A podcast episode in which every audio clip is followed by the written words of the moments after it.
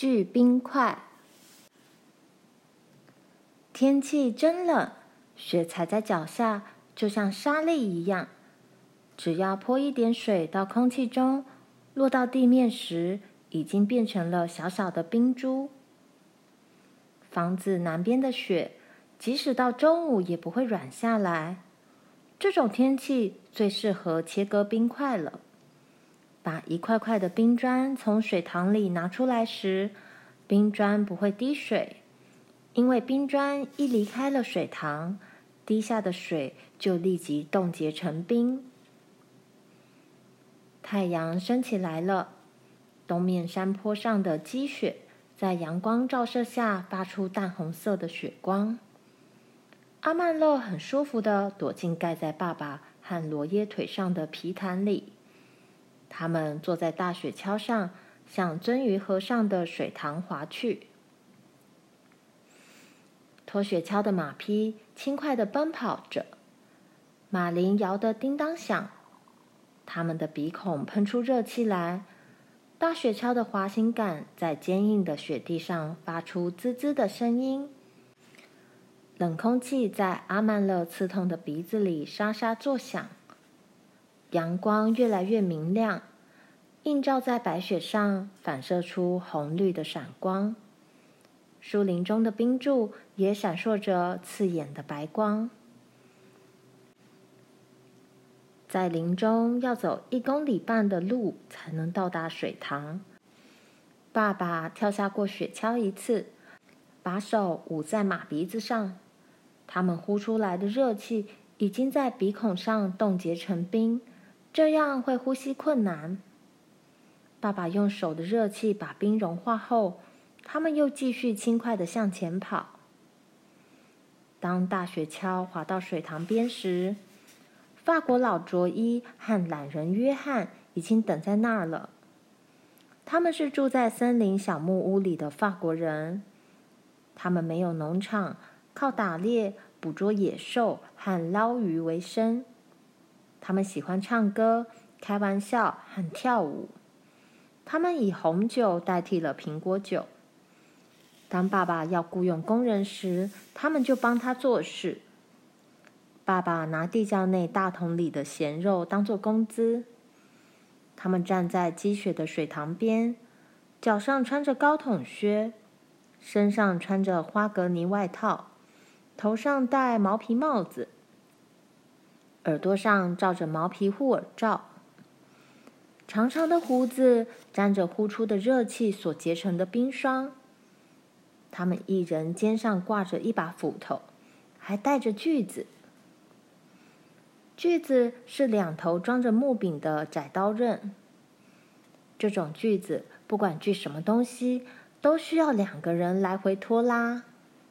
才能把东西锯成两段，但是他们不能用这种方法来锯冰，因为冰像地板一样平平的结在脚底下，没有人能在它的上下来回拖拉。当爸爸看见他们时，他笑起来，叫道：“你们猜过铜板了没有？”除了阿曼勒，大家都笑了起来。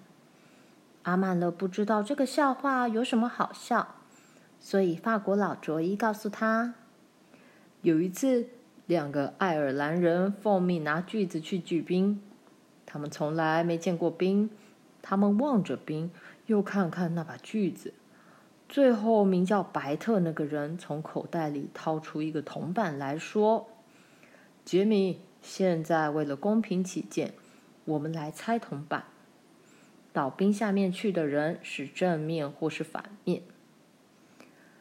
想到会有人到冰下黑暗寒冷的水中去拉锯子，阿曼乐不禁大笑起来。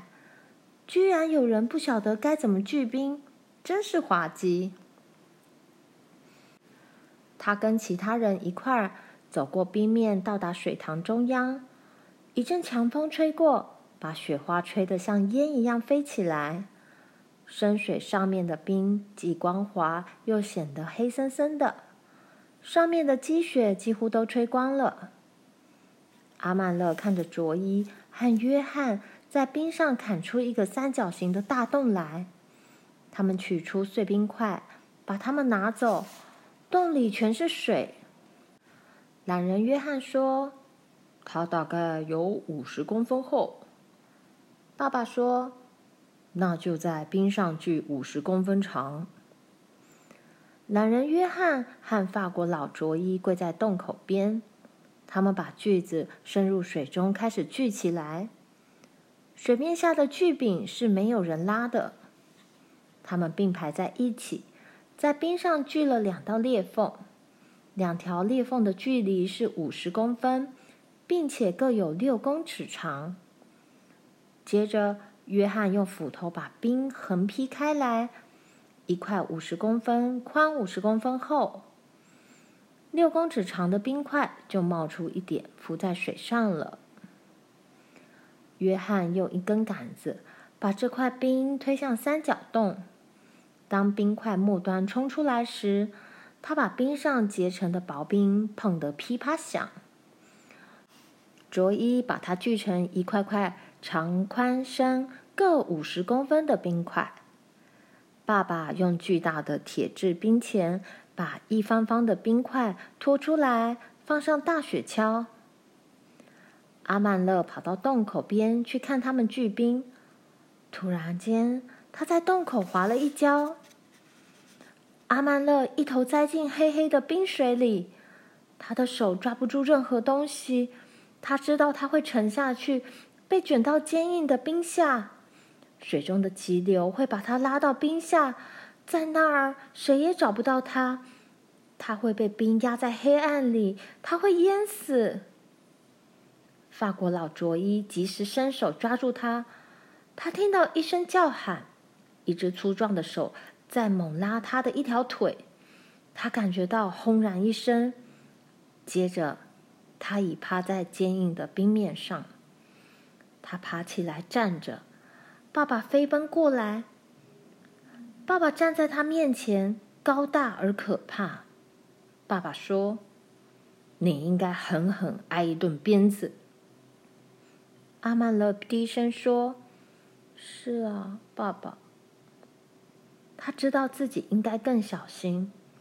一个九岁的孩子不应该再做出傻事来的。他觉得很惭愧，他全身缩成一团。他的腿在发抖，心里好怕挨鞭子。爸爸用鞭子抽人是很痛的，可是他知道自己该打。鞭子就在大雪橇上。爸爸终于做了决定：这次我不打你，可是你得记住，不许再到洞口边上。阿曼勒低声回答：“是，爸爸。”他从洞口边走开，再也没走到洞口附近。爸爸把大雪橇装满冰块，然后把防冷护膝毡子铺在冰块上。阿曼乐和爸爸罗耶坐在上面，回到谷仓附近的冰房。冰房是用木板搭建的，木板与木板之间有很宽的缝。冰房高出地面，下面垫着木块。看起来好像一只大笼子。这间房子只有屋顶和地板是坚硬的，地板上铺着一堆木屑。这些木屑是爸爸从锯木厂运来的。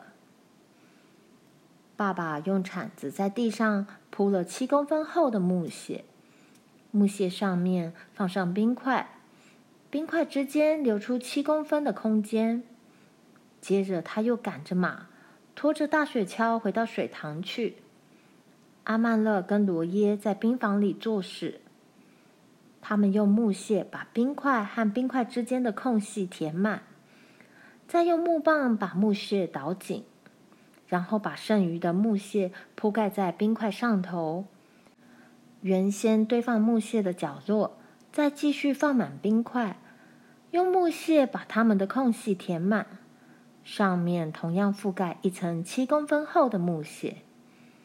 他们尽快的工作着，可是，在工作做完之前，爸爸又拖来了一雪橇的冰块。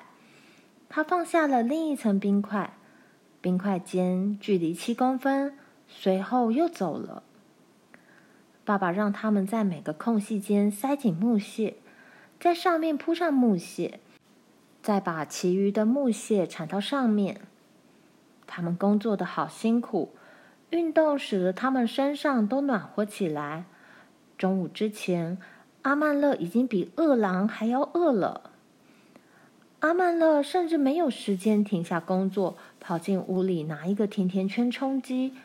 他的肚子已经饿扁了。他跪在冰上，戴着连指手套，把木屑贴进冰块的缝隙里，尽快用一根木棒把木屑捣紧。他问罗耶：“你最喜欢吃什么？”他们谈到排骨、甜有配料的火鸡、烤豆、香脆的玉米面包，以及其他好吃的东西。但是阿曼乐说，他最喜欢吃的。还是洋葱煎苹果。结果，当他们进入屋里吃午餐时，桌上居然放着一大盘洋葱煎苹果。妈妈知道他最喜欢吃什么，所以为他煮了这道美食。阿曼乐吃了四大份洋葱煎苹果，他还吃了配着褐色肉汁的烧烤牛肉、洋芋泥和奶汁胡萝卜。以及白煮萝卜，加上很多涂上了山楂果酱的牛油面包。妈妈说：“正在长大的孩子要吃好多东西呢。”她把厚厚一片鸟巢布丁放到他吃的光光的盘子上，把装着掺有豆蔻的焦糖奶油壶递给他。阿曼乐把稠稠的奶油淋到富有松软面包皮的苹果上，奶油四周围了一圈褐色的糖浆。阿曼乐拿起汤匙，把它吃得干干净净。然后他们在冰房里一直忙到黄昏。第二天，他们又整整工作了一天。第三天，又再忙了一整天。到了第三天黄昏的时候，爸爸帮他们把木屑散布在冰房屋顶尖上的最后一层冰块上。这件工作终于做完了。冰块埋在木屑里，即使是在最炎热的夏天也不会融化。这些冰块会一次被挖一块出来，给妈妈做冰淇淋、柠檬汁以及冰蛋酒用。